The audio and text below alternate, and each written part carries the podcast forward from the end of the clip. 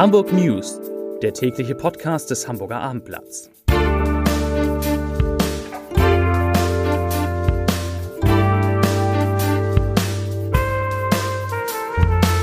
Moin, mein Name ist Lars Heider und heute geht es um eine Bombe, die unter anderem die Harlem Globetrotters stoppt. Weitere Themen. Der Elbtower nimmt die nächste Hürde beim HSV, spitzt sich die Lage einmal mehr zu und Kinder auf Spielplätzen sollen besser nicht fotografiert werden. Dazu gleich mehr. Zunächst aber wie immer die Top 3.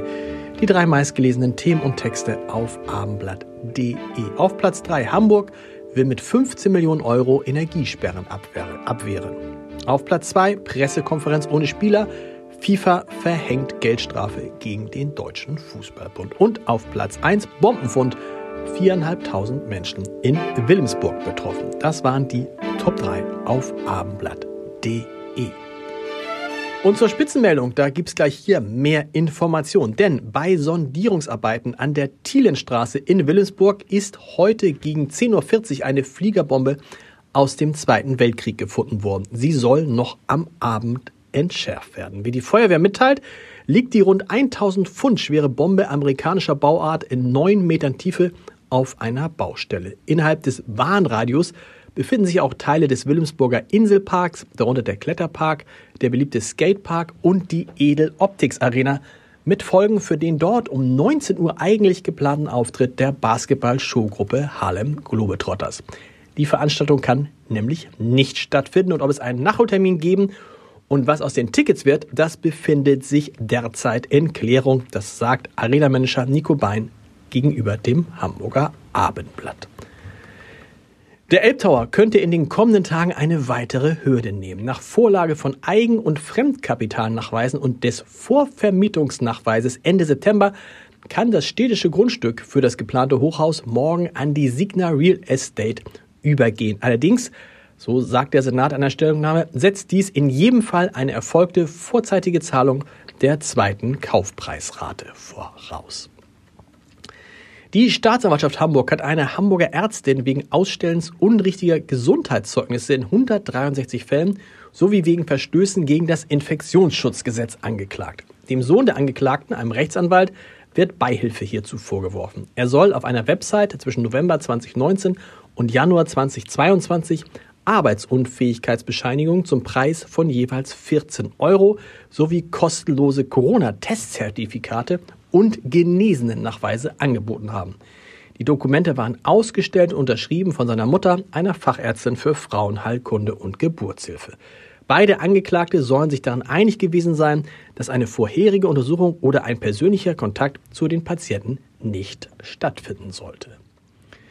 Überflüssige Ideen gibt es ja immer wieder in unserer schönen Stadt. Diese scheint besonders überflüssig. Um Hamburgs Kinder davor zu bewahren, dass Fotos von ihnen unbedacht in den sozialen Netzwerken landen, wollen die Liberalen, also die FDP in Eimsbüttel, im Bezirk Nord und in Mitte QR-Codes auf Spielplatzgeräte kleben. Kinder, so heißt es in einem entsprechenden Antrag in den drei Bezirken, hätten das Recht am eigenen Bild und das Recht auf Selbstbestimmung. Damit Eltern nicht leichtfertig Fotos ihrer Kinder in den sozialen Netzwerken hochladen, wurden in der Schweiz QR-Codes für Spielplätze entwickelt. Diese kleben auf Rutschen, Schaukeln oder Klettergerüsten und sollen die Eltern für das Thema sensibilisieren.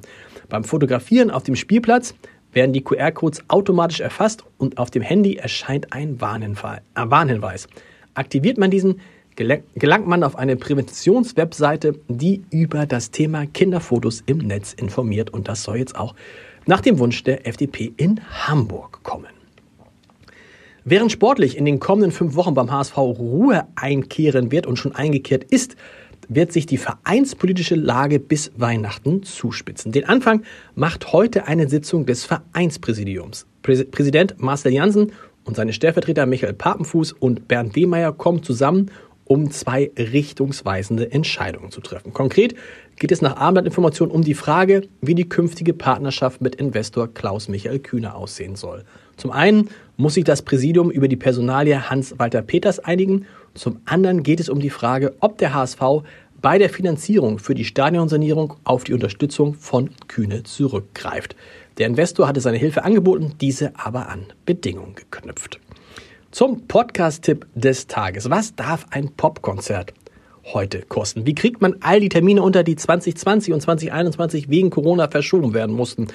Und lohnt sich das überhaupt noch? Es gibt viele Fragen, mit denen sich der Chef einer großen Mehrzweckhalle in diesen Tagen auseinandersetzen muss. In unserer Reihe Entscheider treffen Heider beantwortete sie diesmal der Herr über die Hamburger Barclays Arena, die vor 20 Jahren als Colorline Arena eröffnet wurde. Steve Schwenglengs spricht über wechselnde Namen der Halle, die lange Zwangspausen und seine Hoffnung für 2023. Zu hören natürlich unter www.armblatt.de slash Entscheider. Und wir hören uns morgen wieder mit den Hamburg News um 17 Uhr. Bis dahin. Tschüss.